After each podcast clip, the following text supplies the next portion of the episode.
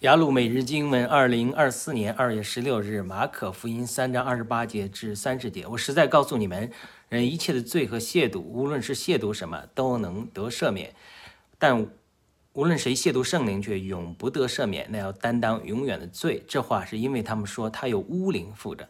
但是什么是亵渎圣灵啊？这个也不能太夸张了，不能。我们常常抵挡圣灵、欺侮圣灵，信徒的经历，但也不能说亵渎圣灵。这里，但是呢，这里的确耶稣讲的这个非常严肃，说一切的罪亵渎都能赦免，但是亵渎圣灵就不能赦免，还是给我们一个非常重要的提醒。